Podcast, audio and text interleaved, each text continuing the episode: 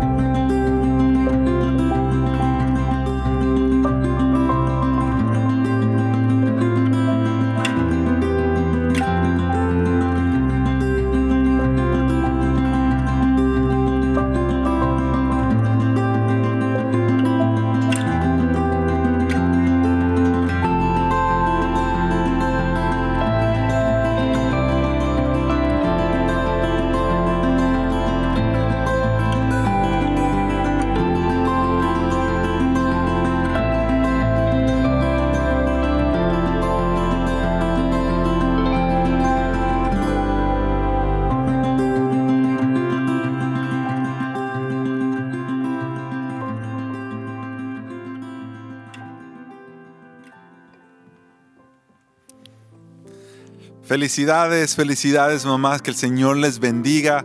Si tú estás al lado de tu mamá, si nos están viendo los estudiantes, los niños de la iglesia, quien sea que nos estás viendo y tienes a tu mamá a un lado, dile felicidades mamá, puedes darle un abrazo de parte de todos y decirles gracias a Dios por tu vida.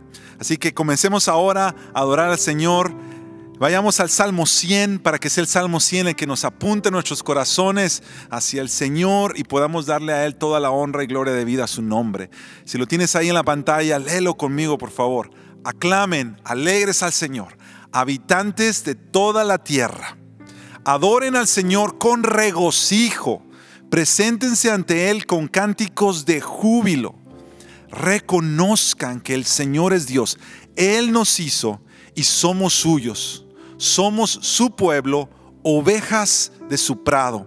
Entren por sus puertas con acción de gracias, vengan a sus atrios con himnos de alabanza, denle gracias, alaben su nombre, porque el Señor es bueno y su gran amor es eterno, su fidelidad permanece para siempre. Amén. Vamos a alabar al Señor. Su fidelidad permanece para siempre él es el Señor y Rey. Él nos ha creado para la alabanza de su gloria.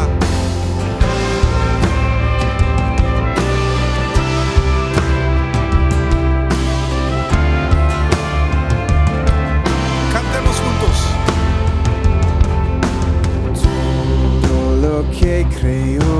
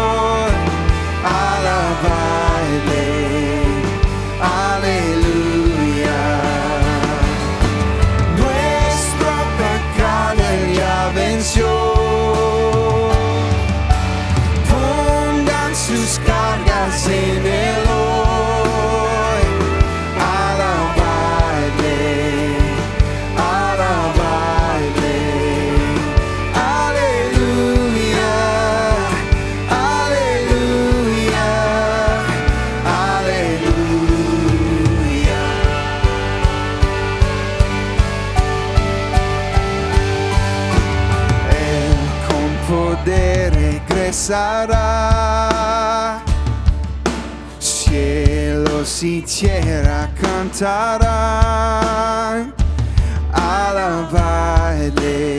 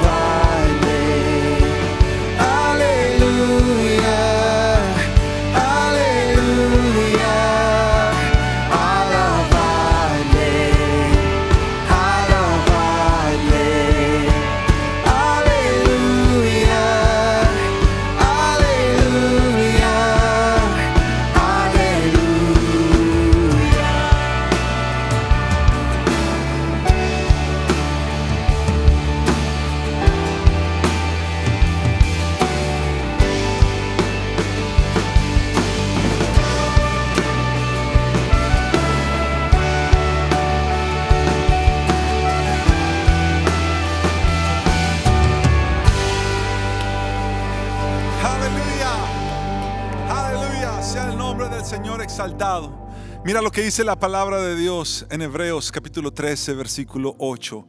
Jesucristo es el mismo ayer y hoy y por los siglos. Y Colosenses capítulo 1, a partir del versículo 15 dice, Él es la imagen del Dios invisible, el primogénito de toda creación porque por medio de Él fueron creadas todas las cosas en el cielo y en la tierra, visibles e invisibles, sean tronos, poderes, principados o autoridades. Todo ha sido creado por medio de Él y para Él. Él es anterior a todas las cosas que por medio de Él forman un todo coherente. Él es la cabeza del cuerpo que es la iglesia.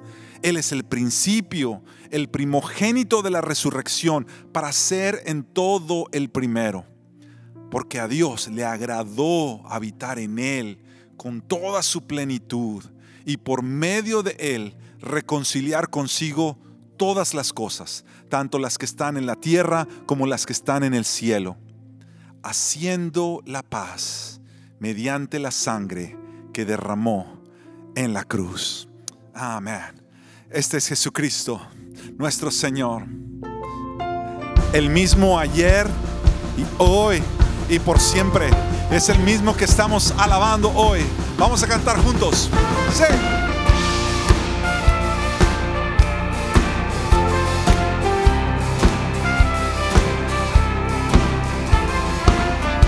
El Cristo que nos rescató, el Cristo que resucitó es el mismo que adoramos hoy So.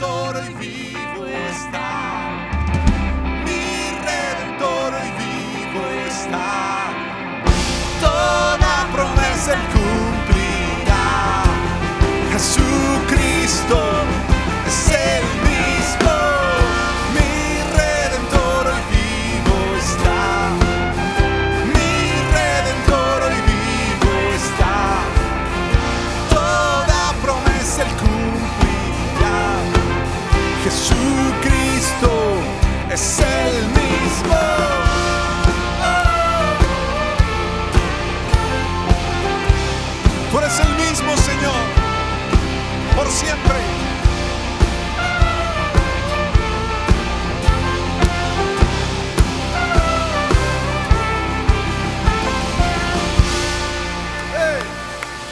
Gracias Señor por tu fidelidad. La misma fidelidad que has mostrado ayer a tu pueblo, la sigues mostrando hoy. Y es la misma fidelidad que nos mostrarás mañana sobre cada uno de tus hijos, sobre cada una de tus hijas. Te adoramos hoy. Te adoramos a ti, Jesús.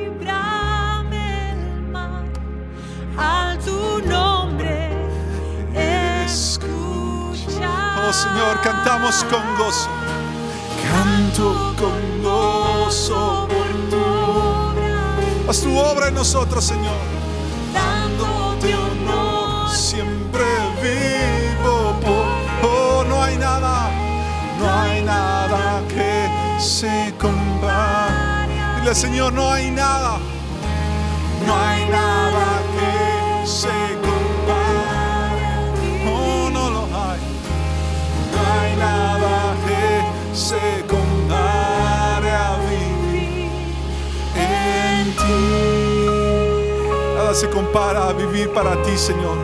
Tú eres quien calma nuestros temores y nos infunde gozo. Tú has vencido al pecado y a la muerte. La muerte venciste. El velo partiste.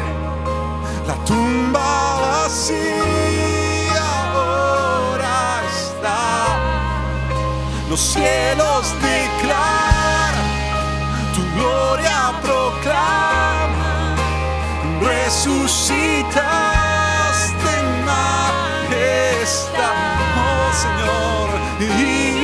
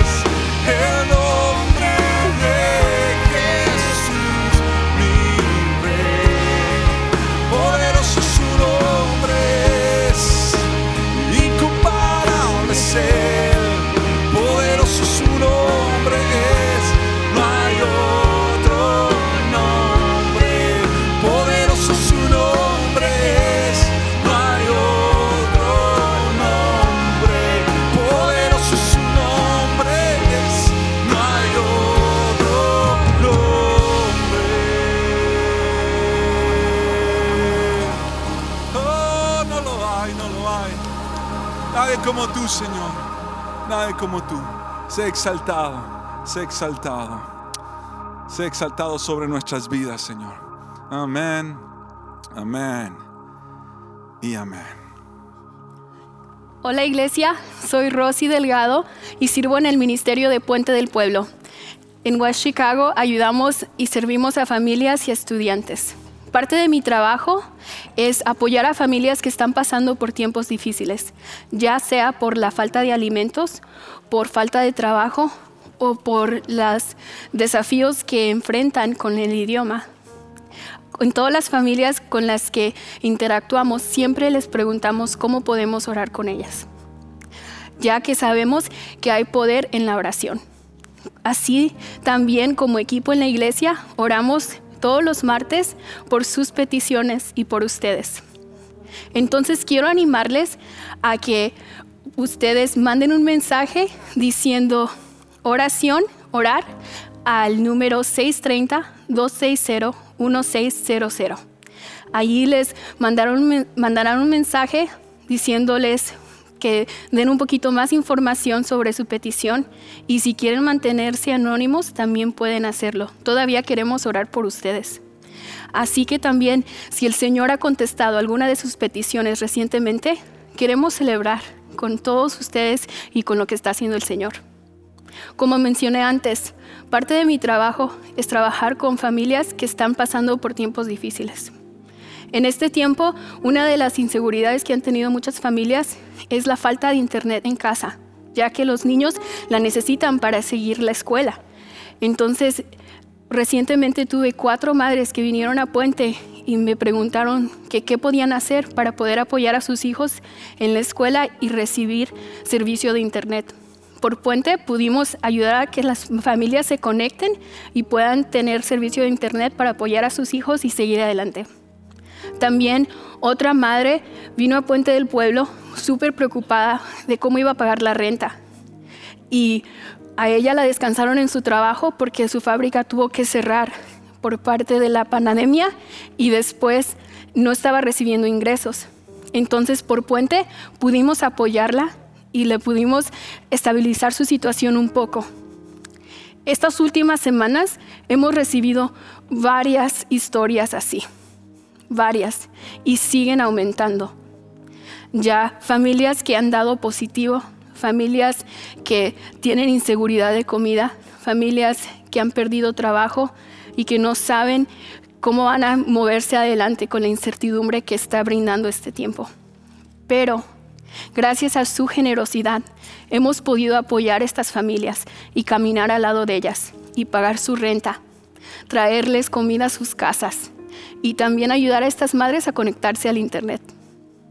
Entonces, de una cosa estoy segura y es de que en medio de esta pandemia el Señor está obrando. Entonces, gracias por su generosidad y por el impacto que estamos pudiendo hacer localmente. Entonces, ahora quiero animarlos a que se pongan en oración y le pidan al Señor cómo pueden ustedes seguir apoyando este ministerio. Unas, unas formas fáciles de apoyar y de ofrendar son usando la clave Iglesia DP y mandándola por mensaje de texto al número 77977 o visitando nuestro sitio de web de iglesiadelpueblo.net también puede mandar un cheque y el cheque llega a las oficinas de la iglesia. Muchas gracias por acompañarnos y ser parte del ministerio con sus ofrendas y con su apoyo. Ahora quiero invitar al pastor Aníbal a que venga y ore por esta ofrenda. Gracias. Um, antes de orar por la ofrenda, Rosy, um, eh, eh, primero, yo creo que es importante que todos los que nos están escuchando, en específica la gente de la iglesia del pueblo que te conoce, ah, déjeme decirle que ah, en la iglesia del pueblo y en la iglesia en general, Wheaton Bible Church, el Señor nos ha dado un montón de gente que ama al Señor, ama a la iglesia, pero ama también a la comunidad. Una de esas personas que es completamente evidente, completamente evidente, que tiene una carga grande para la comunidad es Rosy Delgado. Rosy Delgado ha sido parte de nuestro staff, de nuestro equipo ya por varios tiempos.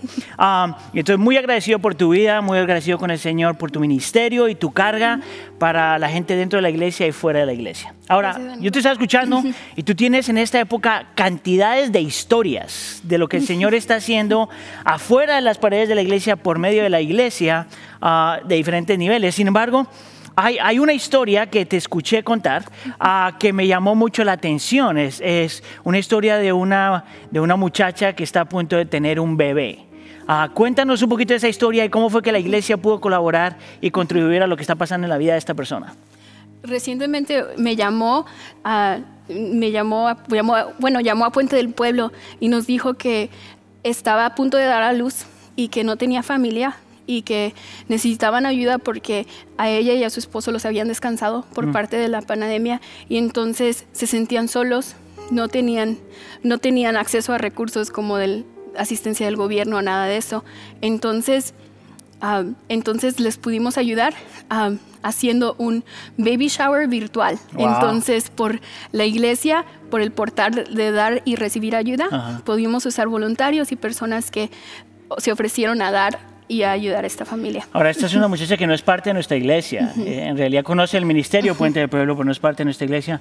¿Cuál fue la, la reacción de ella cuando escuchó y vio todo lo que estaba pasando? ¿Qué fue lo que pasó?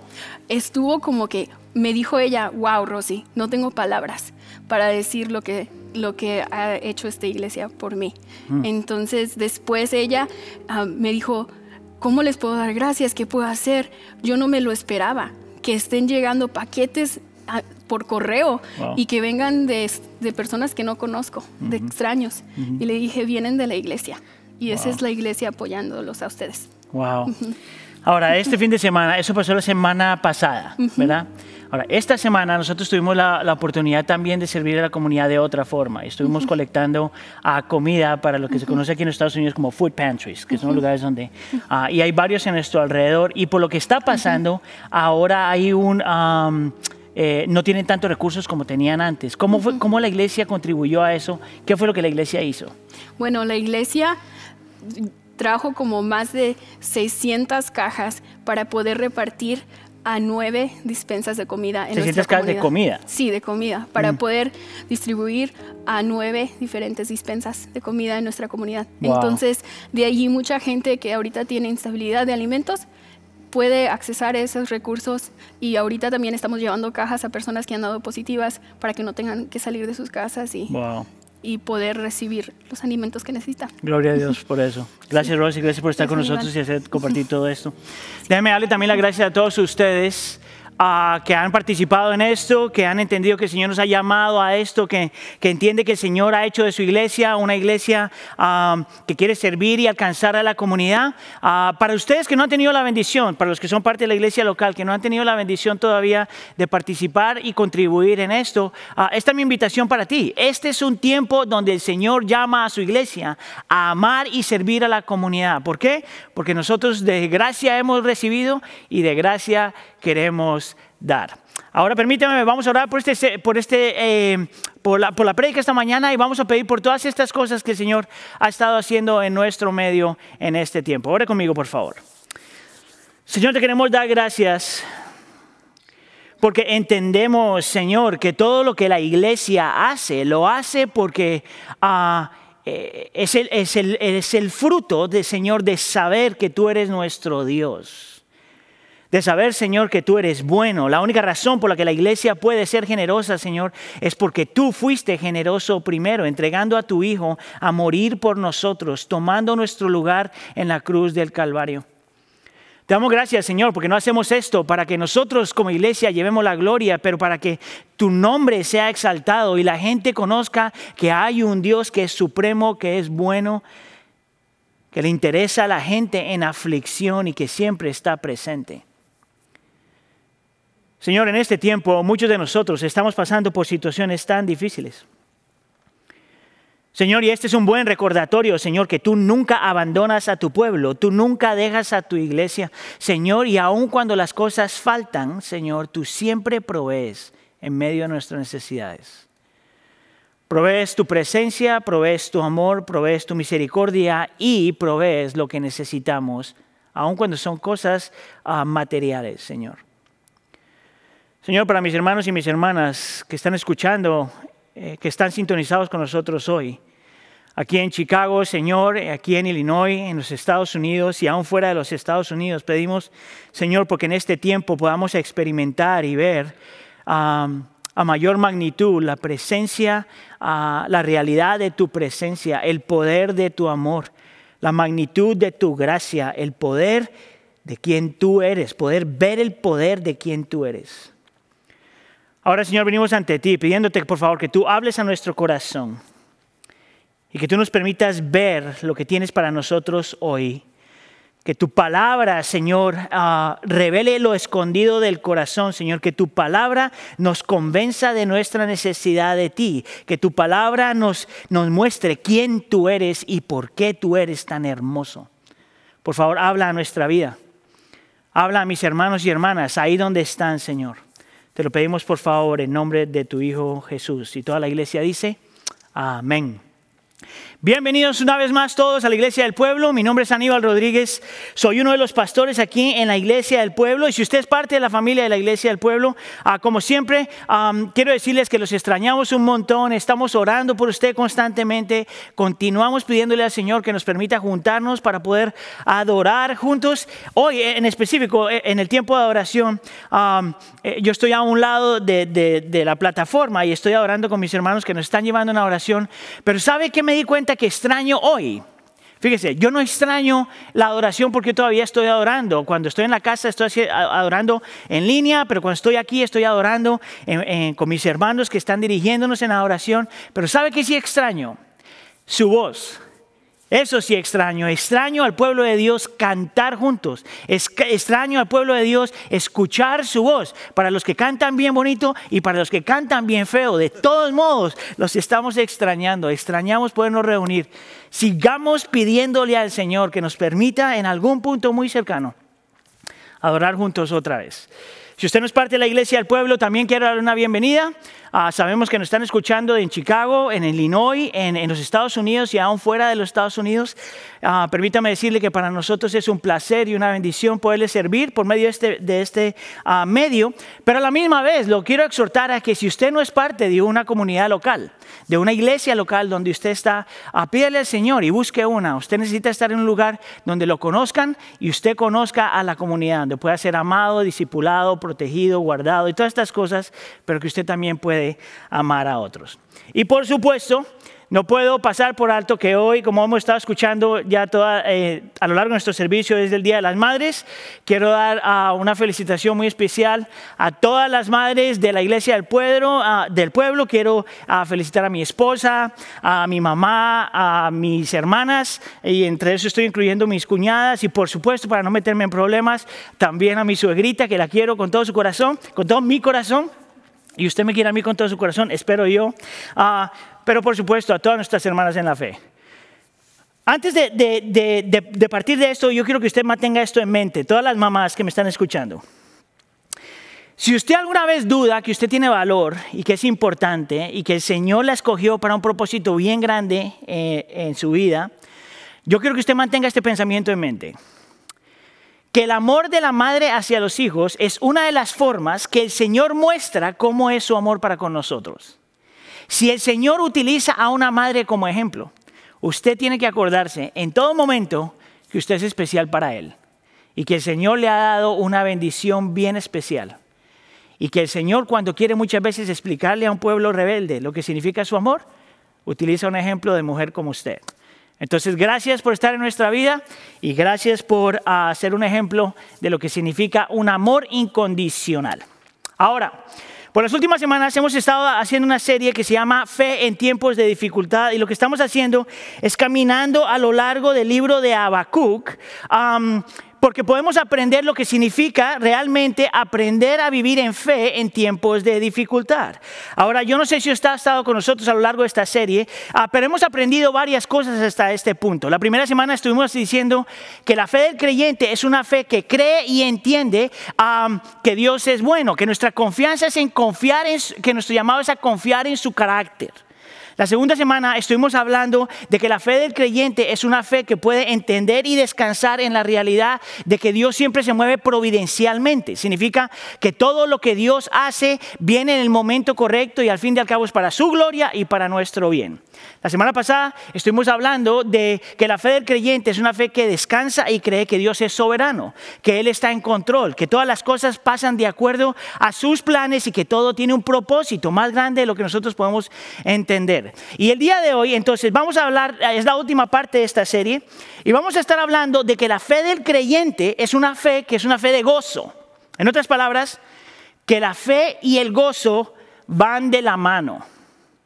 Que, que nosotros decir que creemos en Dios, que hemos puesto nuestra fe en Dios, que Dios es el objeto de nuestra fe, significa al mismo tiempo que el gozo debe ser una realidad en nuestra vida.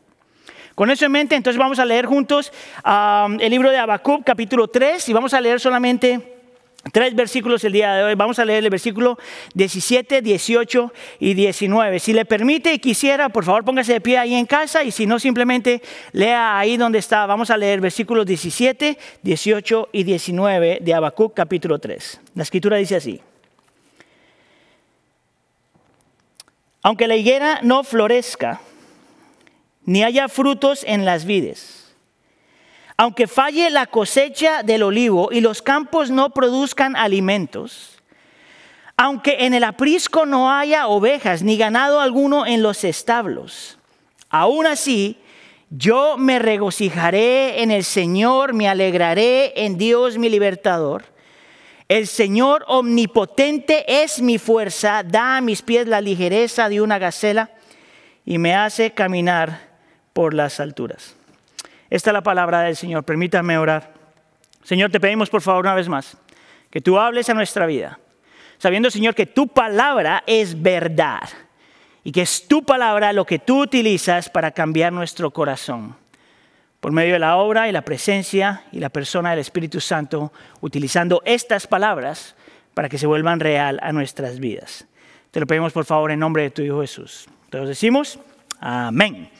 Ok, mire, um, posiblemente si usted está en el cristianismo, a lo mejor usted ha escuchado estos versículos antes o los ha leído antes. Alguien ha dicho que posiblemente estos versículos son uno de los versículos más conocidos en toda la escritura. Eh, yo no sé si eso es verídico o no, pero lo que sí sé es que en este libro, este vendría siendo uno de los textos más centrales o, más eh, central en todo, en todo este maravilloso libro que estamos hablando de sufrimiento. Lo interesante de esto es que estas son las últimas palabras de un profeta que no empieza su caminar, su diálogo con el Señor de esta forma. E, e, Estas son las últimas palabras de alguien que está luchando con el Señor, alguien que tiene preguntas al Señor, alguien que tiene ah, luchas con el Señor, alguien que tiene dudas hasta cierto punto acerca de lo que el Señor está haciendo y por qué permite lo que permite. Este es el mismo hombre que al principio del texto él dice, ¿hasta cuándo, Señor, he de pedirte ayuda sin que tú me escuches? Es, es- es una oración supremamente honesta. ¿Hasta cuándo he de quejarme de la violencia sin que, sin que tú nos salves? Así es que empieza el libro. ¿Por qué he de presenciar o me haces presenciar calamidades? ¿Por qué debo contemplar el sufrimiento? Y ese mismo hombre que empieza el libro así, termina el libro diciendo, me regocijaré en el Señor y me alegraré en Dios. Eso es lo que podemos ver en el versículo 18. Yo me regocijaré en el Señor, me, alegra- me alegraré en el Dios, mi libertador. La pregunta entonces que estamos haciendo hoy es esto. ¿Cómo este hombre, cómo este profeta, con todo su dolor, con todas sus preguntas, con todas sus luchas, cómo este hombre llega hasta este punto? ¿Cómo es que este hombre que al principio se está quejando y tiene preguntas y dolor y todo lo demás, cómo este hombre llega al punto donde puede decirle esto al Señor? Yo me regocijaré en él y me alegraré en él. ¿Cómo este hombre hizo esa transición? ¿Sabe lo que me llama la atención acerca de este versiculito? Podemos sacar tantas cosas solamente de este versiculito, pero es que estas dos palabras, la palabra regocijarse y la palabra alegrarse, tienen mucho significado. Hasta cierto punto yo podría decir, ah, después de estar estudiando la palabra en el contexto del Antiguo Testamento y después de haber estudiado cómo estas palabras se utilizan en otras partes en el Antiguo Testamento, am, mi opinión es que el regocijarse y alegrarse son dos palabras que son sinónimos, pero que son diferentes. Ah, En mi entendimiento, la palabra regocijarse a la, a la luz del Antiguo Testamento es algo que pasa en el interior del ser humano. Es una realidad objetiva que pasa en el corazón del ser humano cuando ha puesto su fe en Dios. Y la palabra alegría es el resultado o el fruto de algo que ya pasó adentro. Es, cuando las emociones responden subjetivamente a algo que, que está basado en algo objetivamente dentro del corazón. Esto es lo que yo entiendo cuando estoy mirando aquí. Este hombre está hablando de algo que pasó dentro de su corazón, gozo, que de repente se expresa externamente, alegría. ¿Sabes por qué eso es tan importante? Porque hay una tendencia a, reducir el gozo a simplemente algo que tiene que ver con las emociones. Y ahorita más adelante vamos a indagar un poquito más en eso. Pero yo quiero mostrarte que para que Habacuc haya llegado de un hombre que estaba en medio del dolor y lo único que podía hacer era quejarse, llegó al punto donde podía saber que en su corazón, que su corazón estaba lleno de gozo por algo, algo pasó y que eventualmente lo llevó a demostrarlo externamente. La palabra alegrar ahí en el original se podría traducir como gritar, expresarse ah, bulliciosamente. Pero esto pasa af- afuera porque algo pasó adentro. Ah, Entonces, esto es lo que vamos a mirar hoy. Tengo tres puntos para ustedes para poder responder a la pregunta, ¿cómo fue que este hombre llegó ahí? Vamos a hablar de que el gozo es una decisión, de que el gozo es una actitud y de que el gozo es un regalo. Una decisión, una actitud y un regalo. Vamos con el primer punto, el gozo es una decisión. Ah, quisiera que empecemos haciendo un poquito de recuento del contexto del texto, porque pienso que es importante.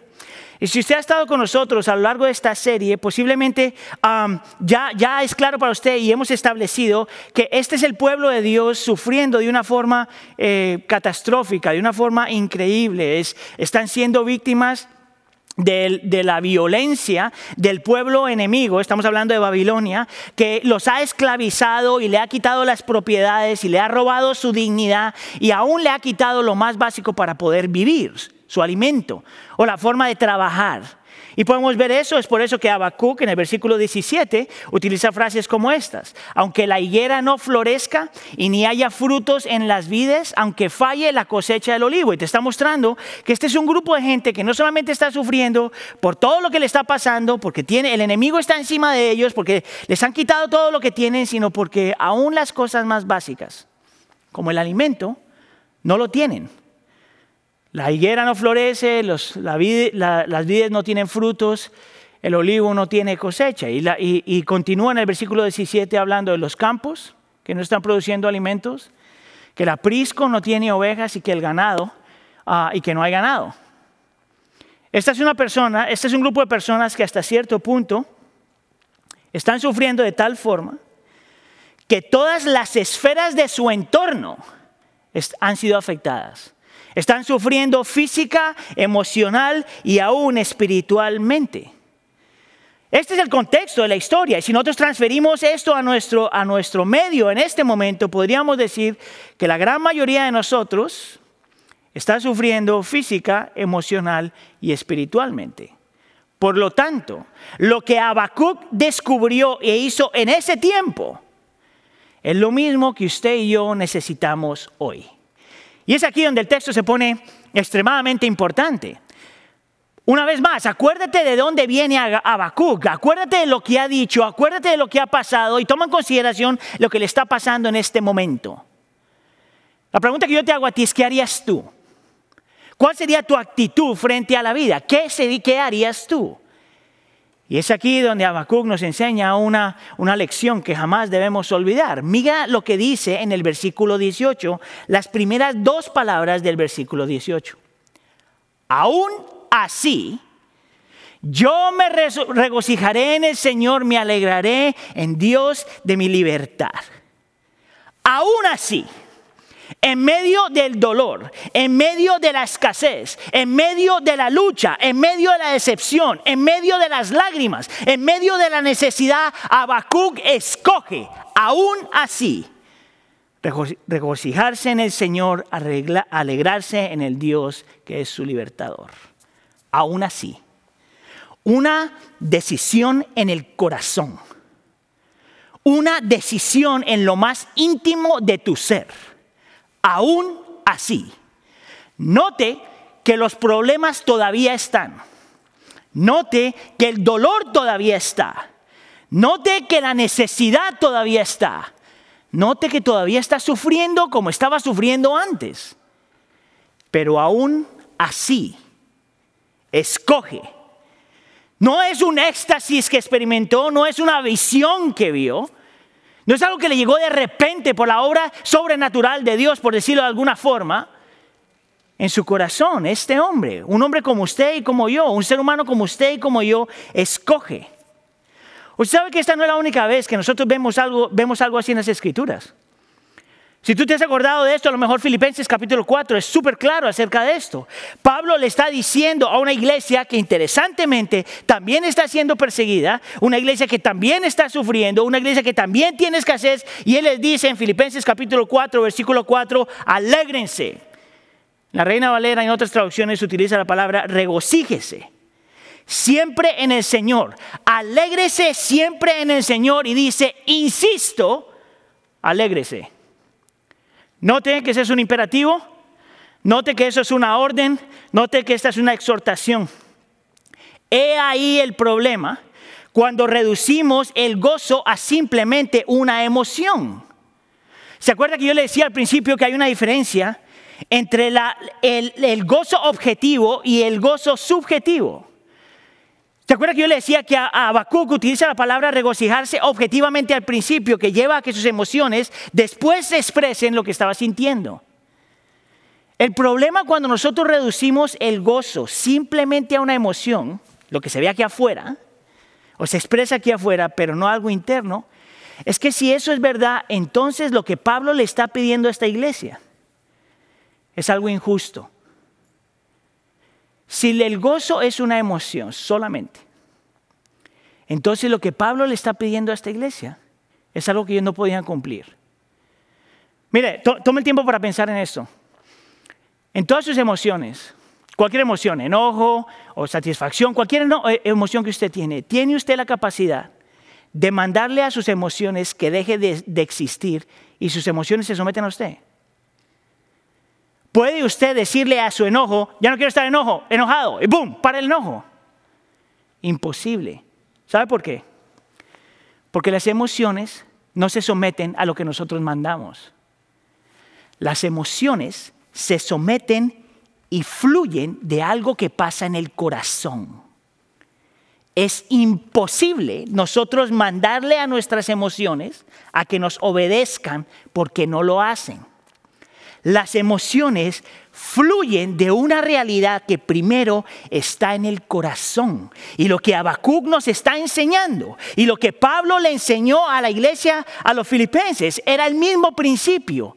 El gozo es la decisión de abrazar quién es Dios aquí en tu corazón, aunque no lo sientas y aunque los problemas todavía están ahí.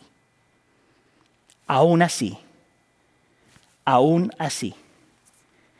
Ahora, la pregunta que alguien tiene que hacer es, si esto es una decisión que ocurre objetivamente en el corazón, que eventualmente las emociones tienen que seguir, ¿qué fue entonces lo que Habacuc vio, entendió y creyó adentro en su corazón para poder tomar la decisión de tener gozo? Y es aquí entonces lo que me lleva a mi segundo punto, es que el gozo es una actitud. Y lo que quiero decir con esto es que el gozo viene y fluye de nuestra actitud frente al Señor, de la posición de nuestro corazón frente al Señor, de que nosotros en nuestro corazón y en nuestra mente entendemos quién Dios es. El gozo fluye de nosotros ver, entender y creer en quien Dios es. Escúcheme acá. El gozo no es el resultado solo de ver lo que Dios hace o no hace. El gozo fluye, nace, crece y es evidente cuando nosotros vemos, creemos y entendemos quién Dios es. Y la razón por la que te estoy diciendo eso es porque eso es lo que nosotros vemos en los versículos 18 y 19. Mira lo que dice aquí en el versículo a 18. Aún así yo me regocijaré en el Señor.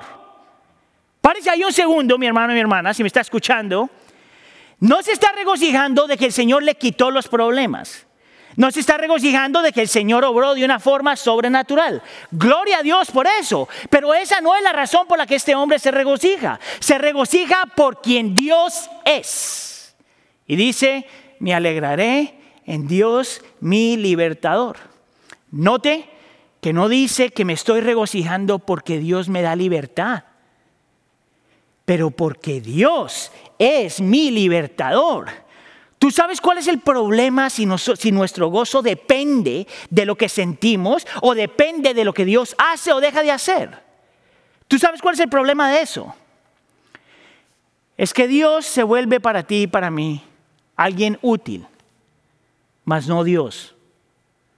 El problema es que si esa es la realidad, que depende que nos da gozo, es que Dios es bueno para quitarte los problemas, pero no es suficiente. El problema es que si, si el gozo fluye de lo que Dios hace o deja de hacer, en el momento en que Dios no hace lo que tú piensas que debe hacer, Dios ya no es tu Dios. Ese es el problema.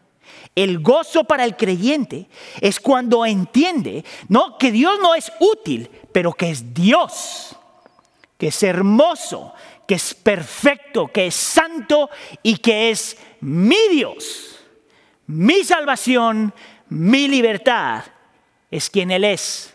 Mire, le voy a dar un ejemplo práctico. Para todos ustedes que están casados, es más, vamos a utilizar un ejemplo del Día de la Madre. Este no está en mis notas, entonces espero que salga bien.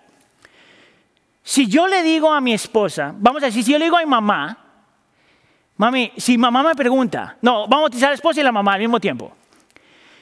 Si mi esposa y mi mamá me dicen, Aníbal, ¿por qué me amas? Y yo le digo, porque usted, o les digo, porque ustedes cocinan bien, porque ustedes limpian la casa, porque ustedes nos sirven, porque toda esta cosa. Estaría bien. ¿Sabes cuál es el problema?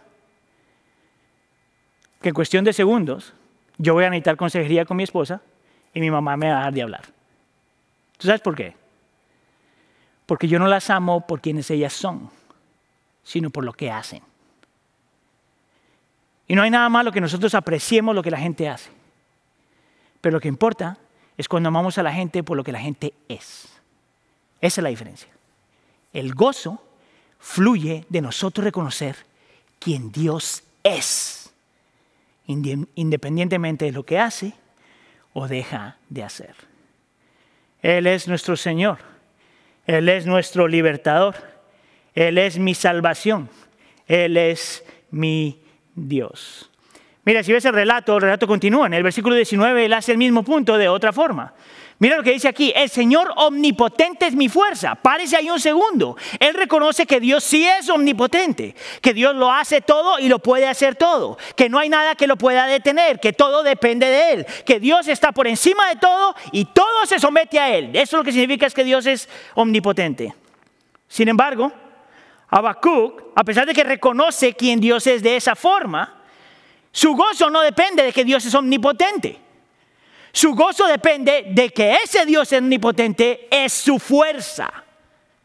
Él es mi fuerza. No solamente Él me da fuerza, pero Él es mi fuerza. Él es suficiente. Él es todo para mí. Ese es el gozo. Es de ahí donde viene el gozo. Mire, estaba pensando, cuando estaba escribiendo esto, se me vinieron dos ilustraciones a la mente. Déjenme contar una que está en la escritura y una que es, basada en la vida real. Ah, Bueno, la escritura es verdad, pero digo alguien que conocemos. ¿Usted se acuerda de los tres amigos de Daniel? ¿Usted se acuerda que la historia es con el rey Nabucodonosor? En realidad ese es el, grupo de Babilonia que ha llevado, se ha secuestrado literalmente a todo el pueblo de Israel. Y cuando tú lees la historia te das cuenta que lo que, lo que hizo esta gente es tomó todo lo mejor del pueblo de Israel. Todo arte, música, logros, comercio y gente. Y dejaron a los demás abandonados. Parte de este grupo que se llevaron eran estos tres amigos de Daniel, Daniel y sus tres amigos.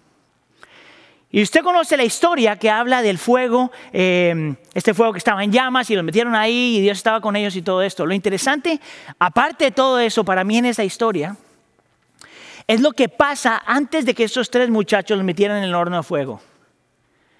¿Usted se acuerda? El hombre había construido, a Nabucodonosor había levantado una estatua y había dicho que cuando sonara la musiquita todo el mundo tenía que inclinar esa estatua y estos hombres que tenían un compromiso con el Señor deciden no hacerlo.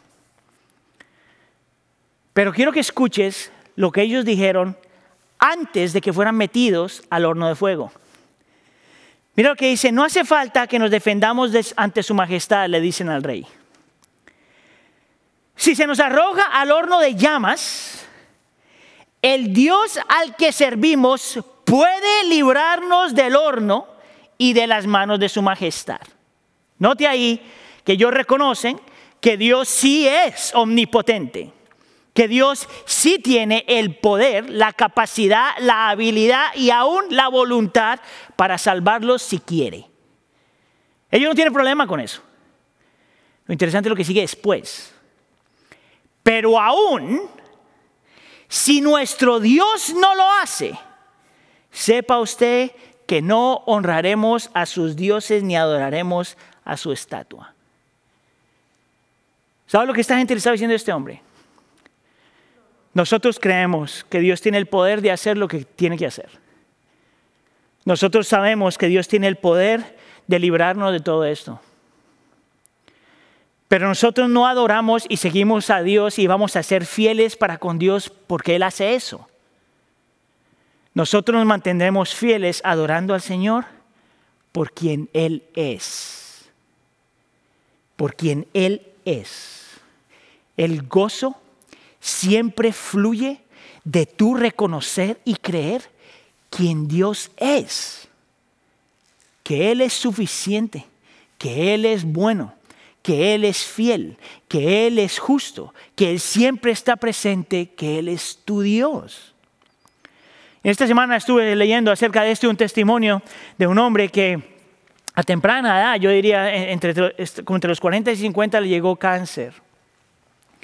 Ah, y está casado y tiene sus hijos y, pasa por esta época bien difícil de su vida. Y durante este ese tiempo, siendo un creyente, él se mete con el Señor y, trata de mantener su relación con el Señor. Y, la cosa es que ah, la enfermedad sigue de mal en peor. Y un amigo le pregunta, en realidad su pastor le pregunta, em, ¿qué has aprendido en esta época? Y él dice, he conocido al Señor de otra forma que nunca lo había conocido. Él entonces, el pastor le pregunta, bueno, ¿qué harías entonces? ¿Qué desearías más el día de hoy? ¿Desearías vivir un poco más? ¿Tener a tu esposa y a tus hijos? ¿O estás bien partiendo a la presencia del Señor? Y esto es lo que dice. Escucha aquí.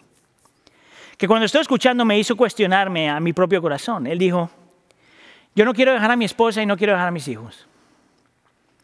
Yo no quiero perder lo que el Señor me ha dado. Pero si tú me preguntas si yo cambiaría más días con mi familia o conocer al Señor de la forma que lo conozco hoy, yo prefiero morirme hoy.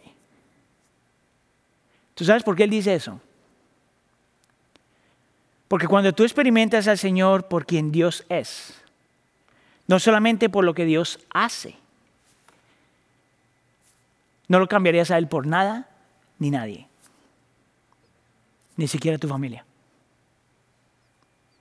porque nada se compara a Él. Realmente. Y yo estoy escuchando el testimonio de este hombre, estoy haciéndome la pregunta, Señor, ¿te amo yo así? ¿Eres tú suficiente para mí de esa forma? Mire, y esto no le quita a la realidad de que yo amo a toda mi familia. Esto no le quitó a la realidad de que él ama a su esposa y ama a sus hijos. Esto no le quita la realidad a ninguno de nosotros que nosotros amamos los seres que el Señor nos ha dado, los seres queridos que el Señor nos ha dado. Pero la realidad es que ni siquiera la gente que tanto amamos y que tanto nos ama se compara en lo más mínimo a quien Dios es. En lo más mínimo a quien Dios es. He ahí donde encuentras gozo. He ahí lo que te lleva a escoger tener gozo, quien Dios es. Y tú puedes ver en la segunda parte del versículo 19 el, profeta dice, eh, dice esto, el Señor omnipotente en mi fuerza, da a mis pies la ligereza de una gacela y me hace caminar por las alturas. Y obviamente esto es una frase poética, es como una metáfora. Y él está diciendo, al, experimentar y poder realmente ver quién Dios es, no solamente lo que hace o deja de hacer, cuando lo puedo ver es, es me da libertad, eso es lo que significa la palabra ligereza, me siento libre, me, me da una perspectiva sublime, me da una perspectiva ah, celestial, me permite caminar en las alturas. Eso es lo que hace la diferencia. Ahora, ¿es esto posible? ¿Puede alguien realmente experimentar ese gozo aunque el sufrimiento todavía está? ¿Puede alguien escoger tener gozo por quien Dios es aún en medio de sufrimiento? Y yo diría que sí. Ya me te voy a leer algo que leí esta semana. Es una adaptación de alguien que más, alguien más escribió esto. Y de ahí te voy a dar un ejemplo. Porque si hay un grupo de personas que hoy entienden eso, son las mamás. Déjame te leo lo que dice esta persona primero. Dice, el gozo es la intercesión entre el sufrimiento y la persona de Dios. Es la intercesión entre el sufrimiento y la persona de Dios. Es la intercesión donde los dolores más profundos de la vida se encuentran con las bendiciones de la gracia de Dios. El gozo es el terreno donde los gritos tristes resuenan junto a los, a los elogios sinceros. Es el lugar donde Dios parece ausente y su presencia se ve más claramente. El gozo es la ubicación de la soledad profunda que se mezcla con la conciencia de un amor glorioso. Es el lugar donde la guerra espiritual y la paz y la paz milagrosa. El gozo es el lugar donde la debilidad se cruza con la fuerza, la confusión se cruza con la sabiduría, el dolor se cruza con la alegría y la desesperación se cruza con la esperanza. Es- me, me encanta la forma que lo pone este autor porque está diciendo el gozo viene en medio de estas dos realidades. De que el dolor es real, el sufrimiento es real, pero más real es Dios. Y el gozo está justo en medio. Cuando tú puedes mirar aquí, pero más que eso puedes mirar aquí. Ahora, yo le dije que si hay un grupo de personas que entienden esto son las mamás. Entonces, um, para los que no me conocen, yo tengo dos hijas y he tenido la bendición de estar en el parto con mi esposa de mis dos hijas. Y yo le puedo decir que cuando yo pienso en el gozo, el dar a luz realmente es, es la mejor forma que yo puedo explicar lo que el gozo es. Entonces lo pongo de esta forma, es, um, si usted mamá me va a entender 100%, es, eh, vienen los dolores de parto y el dolor está ahí. Pero cuando nace el bebé, algo pasa en la mamá que aunque el dolor todavía está presente, porque el bebé, según entiendo yo y según lo que me muestran las maquinitas, el dolor sigue. Pero en el momento que el bebé nace, aunque el sufrimiento todavía está ahí, la mujer experimenta alegría por quien está ahí. Y es justo, el gozo es esta intercesión de una madre que todavía sabe que el dolor está ahí, pero que tiene una criatura que el Señor le ha regalado. Para nosotros el gozo es exactamente lo mismo. Reconocer que el sufrimiento está aquí, pero quien Dios es es lo que transforma nuestra vida. ¿Sabes tú cuánto tú y yo necesitamos esto hoy? Si el gozo está presente, pero porque Dios también está presente, el sufrimiento no es la única realidad. No, no, nosotros no tenemos permiso al pesimismo si sabemos quién Dios es. El sufrimiento es real, pero Dios también lo es. El sufrimiento es temporal porque Dios es eterno. El sufrimiento tiene fin porque Dios es el Dios de la creación. El sufrimiento tiene un fin porque Dios es omnipotente. El gozo viene en la intercesión de estas dos realidades. El sufrimiento no puede controlar tu vida. Porque aunque el sufrimiento está presente, Dios también. Lo que controla tu vida es la realidad de quien Dios es. Aunque el sufrimiento está presente, el sufrimiento no te define a ti. Lo que te define es el Dios en quien tú crees. El Dios de tu salvación, el Dios de tu libertad, el Dios que es tu fuerza. Ahora, esto es fácil de decirlo, pero tan fácil de olvidar. Y hasta este punto hemos dicho que el gozo es una decisión, que el gozo fluye, ah, que se vuelve una decisión, fluye cuando tú tienes, eh, que fluye la actitud de tu corazón frente a Dios. Y por último, tenemos que ver entonces que aún esta cuestión de tener gozo, en realidad es un regalo. Y con esto entonces voy a mi pun- punto número tres. Y la razón por la que le digo que esto es un regalo es porque sin Dios el gozo es imposible. Déjame lo pongo de esta forma. El gozo es uno de los atributos de Dios. Él es un Dios de gozo. Y se vuelve a realidad a nuestra vida cuando el Espíritu Santo está en nuestro corazón. Porque el gozo es un fruto del Espíritu. Gálatas capítulo 5, versículo 22. Pero la única forma que esta que es un atributo de Dios, que es un don, que es uno del fruto del Espíritu, se vuelve realidad a nosotros, cuando nuestro gozo es Cristo. Cuando Cristo Jesús es nuestro gozo, cuando Cristo Jesús es nuestra salvación, cuando Cristo Jesús es nuestra libertad, cuando Cristo Jesús es nuestro poder. Por lo tanto, de la única forma que tú puedes realmente experimentar esto, decidir en tu corazón tener gozo, abrazar el gozo en tu corazón por quien Dios es, es cuando Cristo es tu supremo gozo. ¿Sabes cómo yo hago eso? ¿Sabes cómo yo le hago para que en mi corazón yo esté consciente en todo momento de quién Cristo es? Y me acuerdo realmente por qué Cristo es Cristo.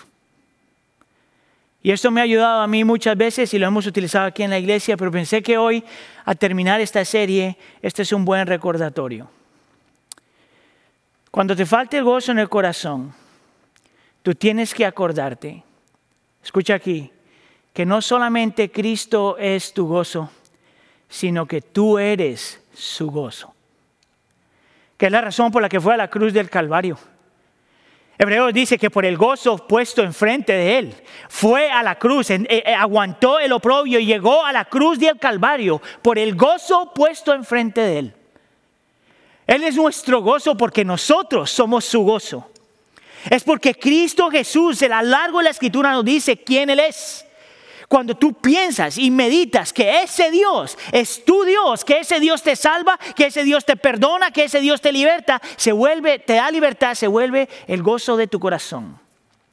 Y entre más tú lo conoces a Él, más gozo experimentamos. Es por eso que la Biblia te dice que Él es el Dios todopoderoso todo está hecho por Él, todo está por medio de Él y todo es para Él. Es por eso que la Biblia te dice que Cristo es el alfa y el omega, el principio y el fin. Él siempre ha estado, siempre está y siempre estará. Es por eso que la Biblia te dice que Él es el intercesor, que está a la diestra del Padre intercediendo por ti. Que lo que tenía que hacerse para tú ser perdonado y aceptado ya pasó. Por eso está a la diestra del Padre. Es por eso que la Biblia te dice que Él es el autor y el, y consumador de nuestra fe. Él es la fuente de mi fe, Él sustenta mi fe, Él me da fe.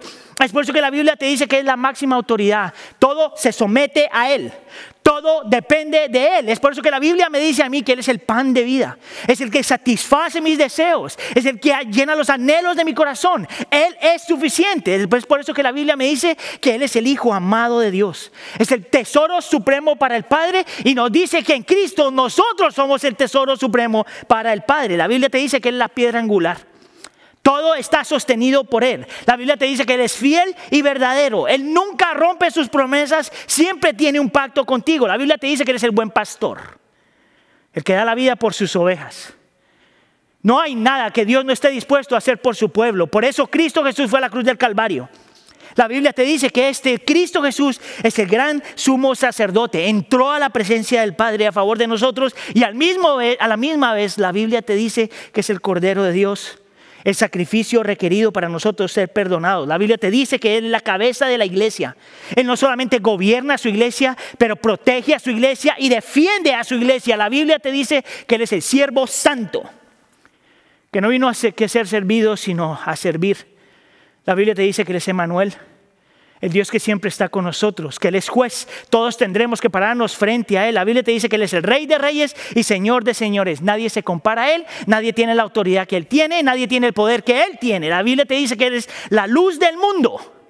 Es imposible ver quién es Dios quién Dios es, a menos de que podamos verlo a Él. La Biblia te dice que Él es el Señor sobre todas las cosas, es supremo, es el camino, es la verdad, es la vida, es, el camino al Padre, la verdad del Padre y la vida del Padre. La Biblia te dice que Él es el mediador, el que se paró en medio, en medio de nosotros pecadores y un Dios santo.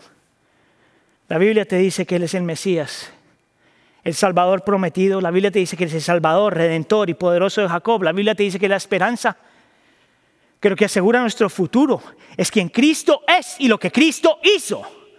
La Biblia te dice que Él es nuestra paz, paz para con Dios y paz para los unos con los otros. La Biblia te dice que Él es el profeta máximo.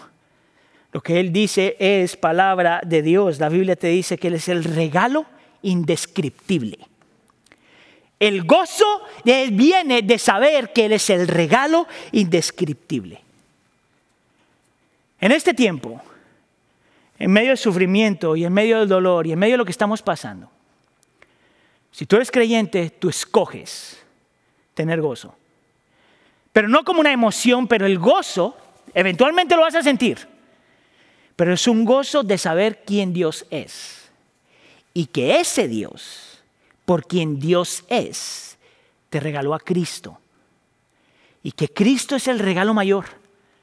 Porque no hay evidencia más clara y más obvia a lo largo de la escritura que en el momento que nosotros tenemos dudas de si Dios nos ama o está con nosotros, tú tienes que mirar quién Cristo es. Y a lo mejor, a lo mejor, podremos decir algo muy parecido a lo que estos tres hombres le dijeron al rey Nabucodonosor. Al Dios que servimos puede librarnos de esta pandemia. Al Dios que servimos puede librarnos de COVID-19. Al Dios que servimos puede quitarnos la enfermedad. Al Dios que servimos puede restaurar nuestro trabajo. Al Dios que servimos puede restaurar todas las cosas. Pero aun si nuestro Dios no lo hace, todavía lo honraremos lo seguiremos y lo adoraremos. ¿Por qué? Porque ese Dios es nuestro Dios. Amén. Oramos.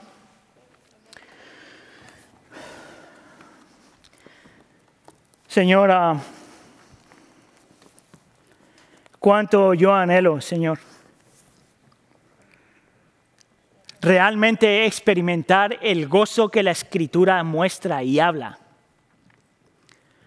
Señor, y sabemos, Señor, que hay momentos donde lo podemos sentir y hay momentos donde no lo podemos sentir, Señor, pero yo te pido que por el poder y el ministerio y la persona y el poder del Espíritu Santo, tú abras nuestra mente y transformes nuestro corazón de tal forma que por quien Cristo es, nosotros podamos decidir vivir vidas de gozo nosotros podamos decidir no ser controlados por el sufrimiento, sino por quien Dios es.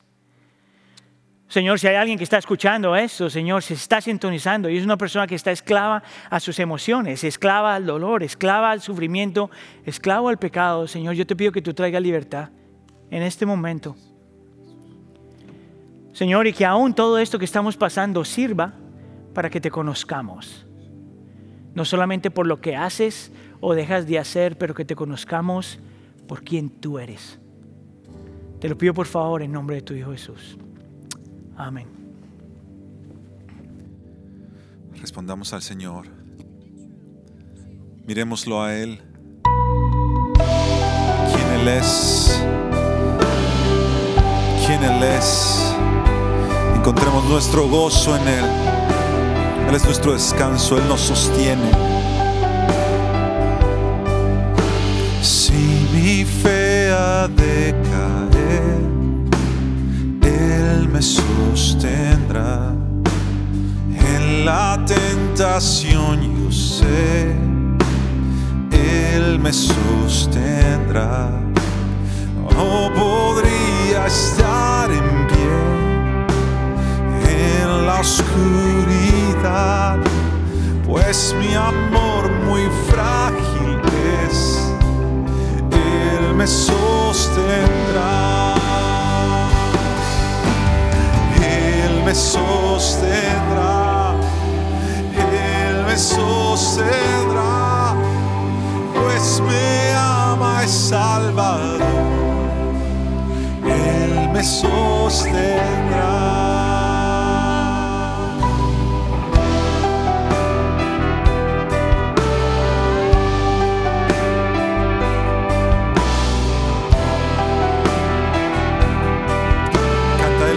Goza en quien salvó. Él se goza en quien salvó tuyo. Él me sostendrá ante el precioso sol. Él me sostendrá. Sus promesas fieles son.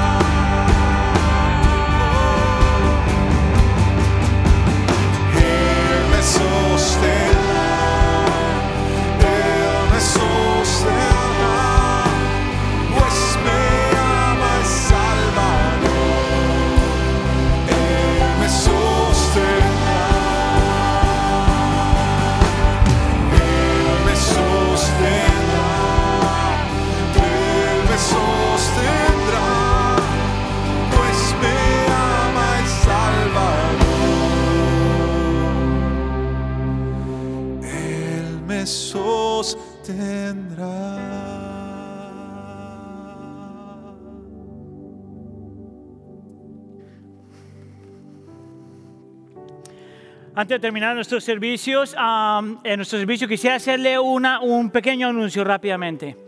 Si usted se ha estado sintonizando con nosotros a lo largo de estas semanas, ah, tanto el servicio en español como en inglés, posiblemente ha notado y ya sabe cuáles son nuestros ritmos, cuáles son las horas donde estamos teniendo los servicios. Ahora, yo- muchos de ustedes no saben eso, pero nosotros aquí en la iglesia tenemos tres diferentes servicios. Tenemos un servicio tradicional, un servicio contemporáneo en inglés y un servicio contemporáneo en español, que es de la iglesia del pueblo. Am, sin embargo, para poder eh, eh, alcanzar y servir a toda nuestra gente en la iglesia, tenemos que hacer unos ajustes en el tiempo de nuestros servicios. Entonces, si usted está interesado en ver y participar en nuestro servicio tradicional en inglés, ahora este servicio se va a llevar a cabo a las ocho y media de la mañana en vivo. Entonces se puede sintonizar o invitar a otros que a lo mejor les gusta un servicio tradicional en inglés a que se conecten ahí. Si usted disfruta un servicio contemporáneo en inglés con todo el staff de aquí de la Iglesia de Pueblo y Wheaton Bible Church, entonces ahora se va a poder conectar a ese servicio a las diez y media de la mañana, en vivo también. Entonces puede, por favor, conectarse o invitar a otros para que se conecten también. Pero la Iglesia del Pueblo, el servicio contemporáneo en español, eh, lo vamos a mover a nuestra hora regular que siempre hemos tenido a las 12 del medio, a las 12 del mediodía. Am, la razón por la que estamos haciendo eso es uno, porque era la hora que ya teníamos hace siete semanas atrás, y dos, porque eh, eh, así podemos facilitar que todos los servicios puedan estar conectados en vivo. Entonces, por favor, la próxima semana empezamos servicio en español a las 12, a las 12 de la tarde, a las 12 del mediodía. Ah, con eso entonces vamos a recibir la bendición que Cristo Jesús gana por nosotros en la cruz del Calvario. Esta es una descripción de, de quién Dios es y lo que Dios ha ganado para nosotros en Cristo Jesús, o nos ha regalado en Cristo Jesús. El Señor te bendiga y te guarde. El Señor te mire con agrado y te extienda su amor. El Señor te muestre su favor y te conceda la paz. Gracias por estar con nosotros. Por favor, quédese para escuchar algunos anuncios que tenemos para usted. Señor los bendiga. Los amamos.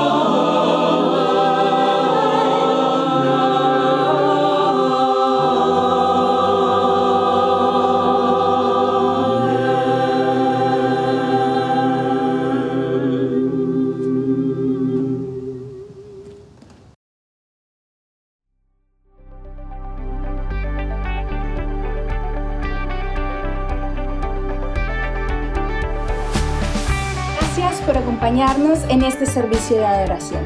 Mi nombre es Nadia Guerra y sirvo en el Ministerio de Alabanza y Producción. En esta temporada, el Ministerio de Student Life está comprometido a crear una comunidad a la cual cada estudiante puede pertenecer. Nuestra misión es que cada joven ame a Dios, crezcan juntos y que alcancen el mundo.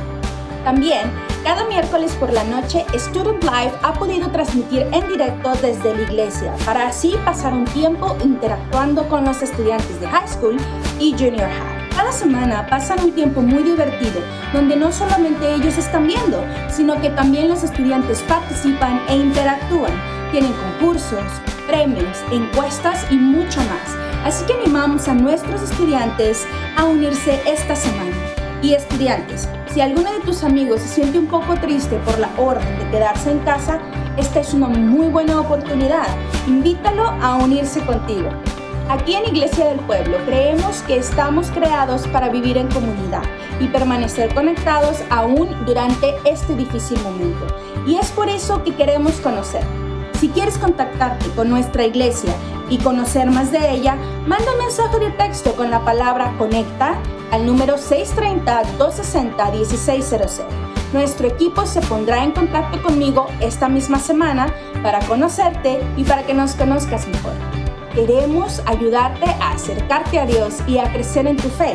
Esperamos hablar contigo pronto. Eso es todo por hoy.